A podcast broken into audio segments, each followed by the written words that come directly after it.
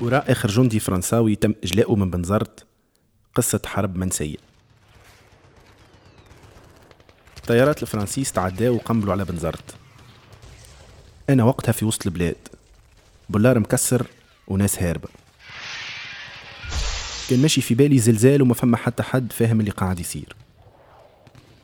هذه شهادة طارق دربال جندي متقاعد ومراهق وقت اللي صار كل شيء. عمره ما كان يشك وقتها اللي الطيارات المتعدية هذا جنود فرانسيس بالباراشوت محضرين رواحهم للحرب الجاية. المعارك بدأت 19 جويلية 1961 فرنسا وتونس في حرب على بنزرت. رغم اللي تونس مستقلة من عام 1956 ما زال فما عسكر فرانسيس موجودين في القاعدة العسكرية متاع المدينة وفي جنوب البلاد. بالنسبة لفرنسا بنزرت هي نقطة استراتيجية في البحر الأبيض المتوسط ومهمة برشا في حرب الجزائر. أولا على خاطرها فيها آلاف الرجال وزيد عبارة على مركز لوزيستي للجيش الفرنساوي. من الجهة الأخرى تونس شادة صحيح بس تسترجع الأراضي متاعها الكل ويكون عندها السيادة الكاملة. زيد على هذا دور بورقيبة اللي كان من جهة مصطف مع الغرب ومن جهة أخرى موجود مع حركة دول عدم الانحياز. بمعارضته للجيش الفرنساوي أكد مرة أخرى اللي هو زعيم الاستقلال The Secretary General of the United Nations, Dag Hammarskjöld, flew to Tunisia on the invitation of Tunisian President Bourguiba. But the French snubbed the UN chief, saying he was biased in favor of the Tunisians. Meanwhile, the French who easily... من 19 ل 22 جويلية 1961 واحد من أقوى الجيوش في العالم كان في مواجهة مع القوات التونسية اللي ما عندهاش برشا من اللي تنظمت. الناس هربوا وتخباوا في ديارهم. ضرب الكرتوش في الشوارع من الجهتين في العاصمة عام 1961 عبد الحميد الرياحي مازال كيف غلق 22 عام. عيطولو باش يحارب في بنزرت. مدينة ما يعرف عليها حتى شيء. أنا وكيل أعلى متقاعد عبد الحميد الرياحي كنت شاركت في معركة بنزرت. عام 1961 معركة الجلال تسمى هي وقتها فوج آه، سرية قيادة آه، الملازم الأول طاهر تنفوس. كنت أمر آه، فصيل قيادة. خنادق تحفرت على طول عشر أيام وبكلها دايرة بالقاعدة العسكرية. في الجبهة عبد الحميد الرياحي مسؤول على فرقة كاملة متاع عسكر ويتذكر اللي وقت عطاوه الأوامر باش يضرب ضرب طيارة فرنسوية. وما كانش عنده الوقت باش يثبت طاحت ولا لا. الدنيا شاعلة والكرتوش موقفش نهار الأول بدأت الحرب رميت أنا برشاش 30 على طيارة هليكوبتر ولكن ضربت البيلوت نتاعها. ممكن خاطر مشيت ما رجعتش الطيارة هي. الوقت اللي رميت عليه كل مرة يجي يشمئز فينا فهمت؟ يبدأ يعمل في حركات غير كل شيء. جاء الأمر بفتح اطلاق النار فهمت لا أول ما جت هي رميت عليها مر مشى ما رجعش. قالوا تحت من بعد فرنسا قالت تحت قلت لا أنا ما شفتهاش تحت المعارك هذه هي نتيجة الأشهرة ولا حتى أعوام متاع مشاكل على بنزرت. بعد برشا مفاوضات وضغوطات حتى الجهة ما حبت تسلم. والأمور بدأت تتسارع في صيف 1961 بورقيبة حدد آخر أجل. الفرنسيس عندهم حتى ل 19 جويلية نص الليل باش يمشيوا دوغول صرح اللي هو مضطر ياخذ الإجراءات اللازمة باش يحمي القاعدة العسكرية. في الليلة اللي بين 19 و 20 جويلية عسكر ومتطوعين توانسة بداوا الحرب. سركلوا القاعدة العسكرية عملوا حواجز وسكروا الكياسات. بعدها بساعات هجموا. الجيش الفرنساوي جاته تعليمات واضحة. إذا كان فما اعتداء لازم يرد الفعل. توفيق عياد عسكري قديم. يتذكر مليح كيفاش نهار 20 جويلي على الصباح الفرنسيس دهموا على الخنادق متاع التوانسة وحصروهم الجيش الفرنساوي كان متدرب مليح وعنده برشا سلاح. أك علاش في ساعة مغلب التوانسة اللي فيهم برشا ماتوا؟ توفيق عياد يعمل في بحوث على معركة بنزرت من 2012 ويأكد أن الجنود التوانسة ما كانوش متدربين. من وجهة نظر عسكرية العملية كانت غلطة كبيرة. جنود مازالوا كيف دخلوا للجيش لقاو رواحهم قدام طيارات تقنبل فيهم وسيطرت على جزء كبير من المدينة. أيامات أخرين المعركة ولات في شوارع بنزرت عبد الحميد الرياحي حاول باش يقاوم بالموجود. دايرين بيه من كل جهة موتى ومجاريح. وقت سمع لي برشا جنود من فرقته تجرحوا عبد الحميد طلع في أمبولانس وشق المدينة وحاول باش ينقذهم.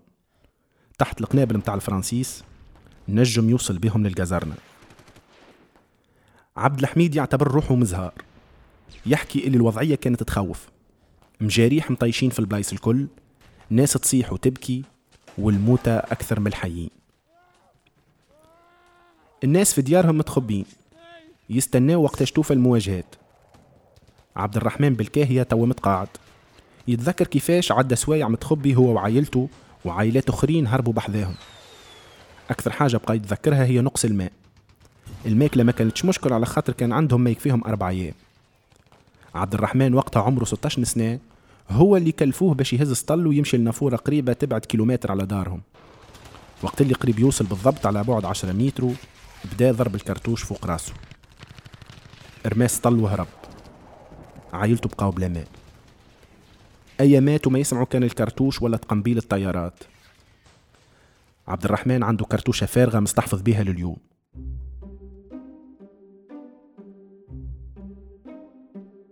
وقت وفاة المعركة الخسارة كانت كبيرة من جهة التوانسة. حسب المصادر الرسمية 600 تونسي وتونسية توفاوا. وحسب مصادر أخرى العدد بالآلاف. من الجهة الأخرى وديما حسب المصادر الرسمية 30 جندي فرنساوي موتى وما زالت فرنسا مسيطرة على القاعدة العسكرية. الفرنسيس ما خرجوا كان بعد عامين في 15 أكتوبر 1963 وقتها بنزرت والقاعدة العسكرية متاعها ما عادش مهمين بالنسبة ليهم على خاطر حرب الجزائر وفات وفرنسا بدات في سياسة متاع سلاح نووي. الجنرال دوغول صرح عام 1963 اللي فرنسا باش تخرج من بنزرت على خاطر ما عاد عندها حتى قيمة. إذا ولا عندهم السلاح النووي اللي نجم يمحق بنزرت وموسكو فرد ضربة توفيق عياد يرى اللي الخسارة سببها غياب التخطيط من طرف الدولة التونسية.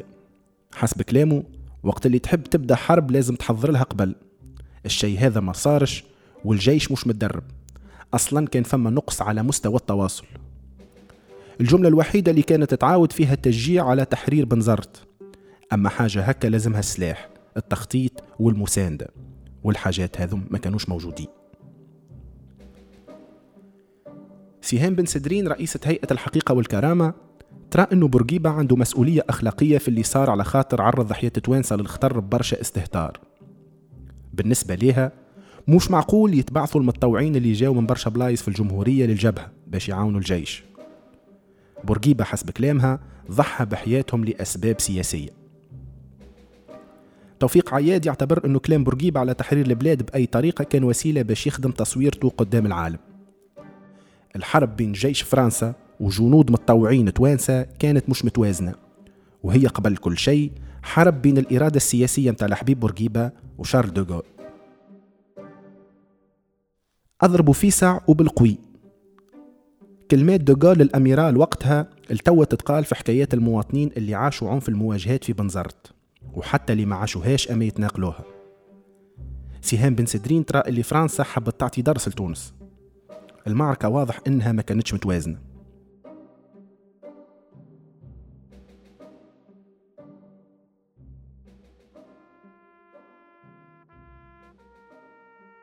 في مقبرة شهداء بنزرت 700 قبر بيض مصفين على الحشيش. في الآخر معلم يذكر باللي صار ويحيي ذكرى اللي ماتوا. التالي أسامي الشهداء مكتوبة بحروف مذهبة. كل ما يقرب 15 أكتوبر نهار رسمي لإحياء الذكرى البلاصة الكل تتنظف باش تستقبل ممثلي الدولة. حسب الشهادة متاع جندي موجود غادي التنظيف واللهوة ما يكونوا كان بالمناسبة وقت عيد الجلاء. بقية الأيام حتى حد ما يتلهى والزيارة مش ديما مسموح بها وما ثم حتى مناسبة تتنظم باش تحكي شنو اللي صار. أك علاش توفيق عياد يرى أنه الشباب يعرف 15 أكتوبر كان بتنظيف التروتوارات والقنطرة وهزان العلامات. وحسب كلامه عيد الجلاء غطى على تاريخ المعركة. مش معناها ما نحتفلوش بعيد الجلاء أما لازم نتذكروا اللي صار. على خاطر نهار 19 جويليا ما يصير فيه حتى شيء شوية جمعيات لاهية بالحكاية وأكهو.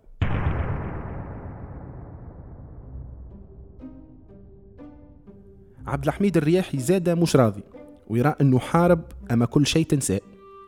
بعد الميدالية اللي خذاها عام 1963 وواحدة أخرى عام 1964 ما صار حتى شيء وحتى حد ما خذا تعويض توا سنين طارق دربال ينشط في جمعية قدماء المحاربين ويحاول ينظم مناسبات نهار 19 جويلية. رغم المطالب والمساندة نتاع نواب الشعب الأمور تتأجل كل عام. حسب طارق دربال الحكاية عندها علاقة بالإرادة السياسية. هيئة الحقيقة والكرامة ارتكزت على أعمال بشير التركي اللي كان مدير المخابرات في عهد بورقيبة وصرحت اللي فما 5000 شهيد في المعركة. سهام بن سدرين تحكي على المشكل وتقول اللي الجنود معروفين لكن الإشكالية في المواطنين اللي كانوا على الجبهة. في نفس الموضوع توفيق عياد يأكد أنه حتى حد ما يعرف العدد الصحيح متاع الشهداء. ثلاثة أيام بعد المعركة الكلهم اتدفنوا في خنادق من غير لخذاو هوياتهم. لا نعرفوا شكون مات لا شكون تجرح لا شكون اختفى.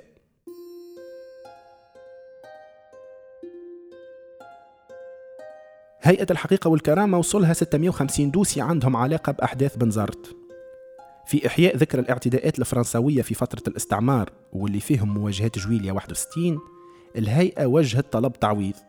وبالنسبة لسهام بن سدرين أحداث بنزرت ما كانتش معركة وإنما اعتداء فرنسي. بالتقرير متاعها هيئة الحقيقة والكرامة أثبتت مسؤولية فرنسا في أحداث بنزرت وباش تطلب تعويض مادي وقانوني بالرجوع للقانون الدولي والحقوق الإنسان. الهيئة طلبت 200 مليون تعويض على كل شهيد. السفير الفرنساوي وقت تسأل على الموضوع أكد أنه ما شيء رسمي. مع العلم أنه فما نسخة بعثت للسفارة نهار 17 جويليا 2019 ومن غير لا جاء تأكيد اللي هي وصلت. مدير مكتب السفير أكد اللي فرنسا تساند مسار العدالة الانتقالية متاع الهيئة واللي لازم يكون فما تعاون بين الزوز بلدان مثلا بحلال الأرشيف متاع فرنسا. حسب رايو يلزم نغزروا للماضي المشترك وصفحات التاريخ الموجعة ببرشا حكمة ومسؤولية. أما السفير ما عمل حتى تعليق وما عطاه حتى معلومة على تورط فرنسا ولا على مسألة التعويضات للضحايا. سهام بن سدرين ترى أنه فرنسا خايفة لا تبقى لها في تاريخها. التعويضات ما يمثلوا حتى شيء. أما هما يخافوا كان يعوضوا لتونس يولي لازمهم يعوضوا البلدان الأخرين وخاصة الجزائر.